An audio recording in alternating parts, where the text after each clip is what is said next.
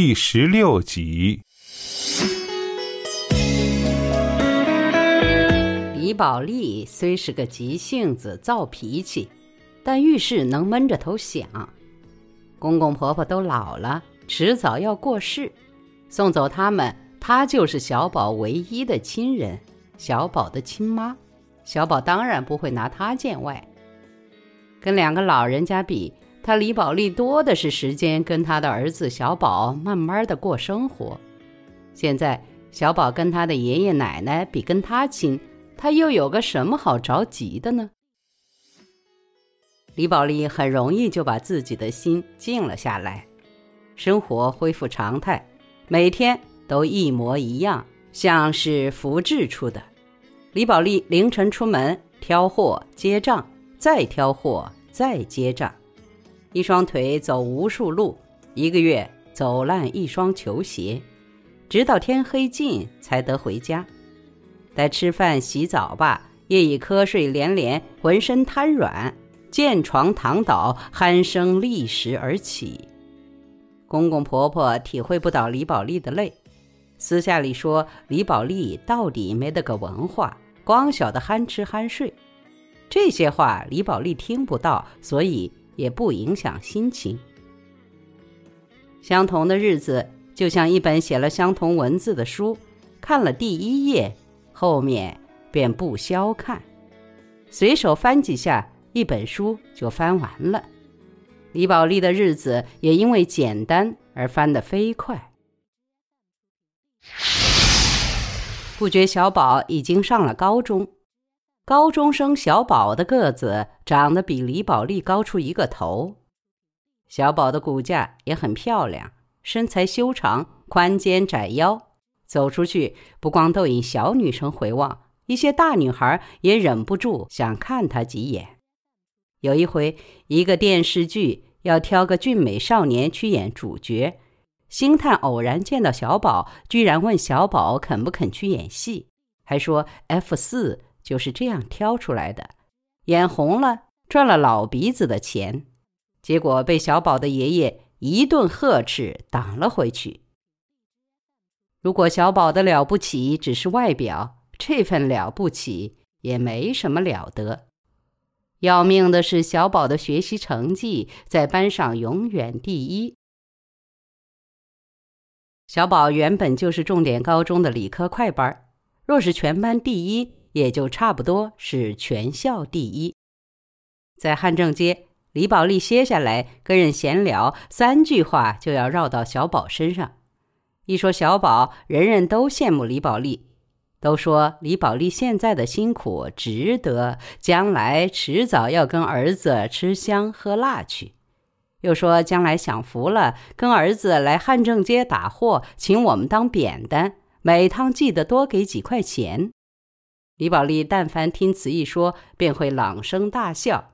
笑完说：“ 嘿嘿，我儿子还会到汉正街来买这些便宜货？说笑话吧！我儿子要去就去新世界，有钱人只会往那里奔的。”李宝莉也没有去过新世界，但是她有万小景这个富婆朋友。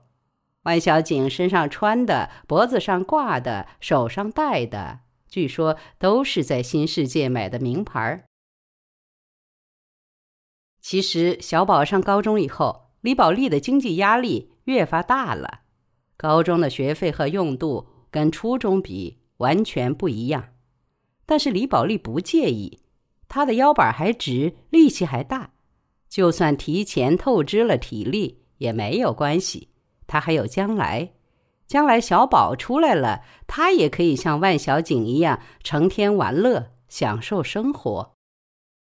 每每想到这些，李宝莉就对自己说：“小宝这样有出息，我这点累算得了什么呢？”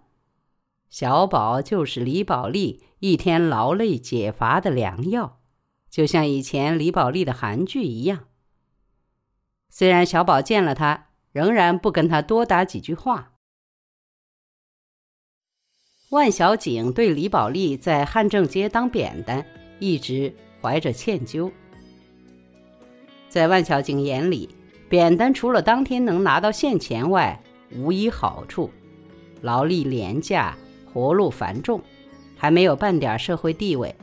店铺老板、手摊小工，加上打货的客户，任谁都可以呼来喝去，你还不能还嘴，因为你得靠他们赚钱。这些人一个都惹不起，挑着扁担走在街上，一身臭汗不说，还到处磕磕绊绊。走路的行人，开车的司机，没有不烦的。李宝莉是个脾气极硬的人呐。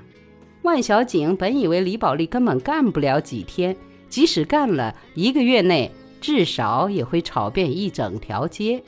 结果没想到李宝莉居然什么都忍了下来。万小景有次去找李宝莉，看到一个乡下客户对他又是骂又是吼，李宝莉却一直讨小心。万小景看得眼泪都流了出来。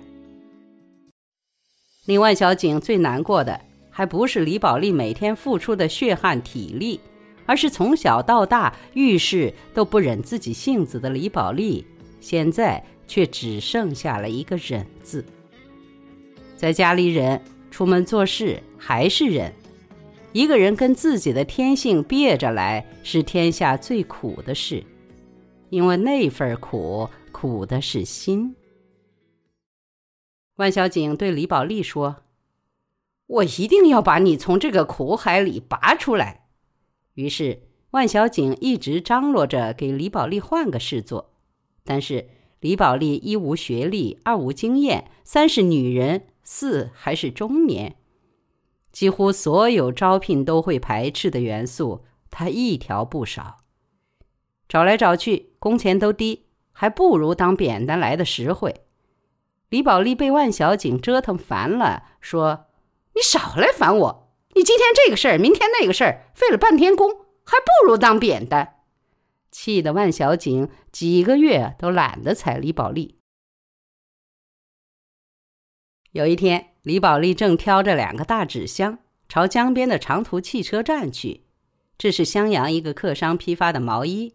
到了车站，交货付钱，客商是个女人。她递给李宝莉五十块，李宝莉说：“哎呀，给这么多啊！你的生意做得大，钱多的心烦是吧？”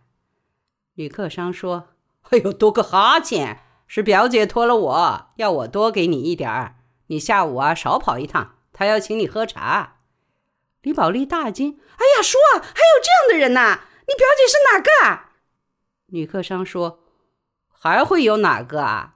我表姐说：“这世界上除了她会顾着你，再也没得别人了。”李宝莉说：“到底是哪一个啊？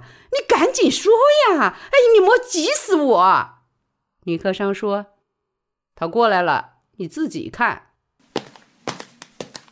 李宝莉一抬眼，看到迎面而来的万小景，李宝莉便笑说。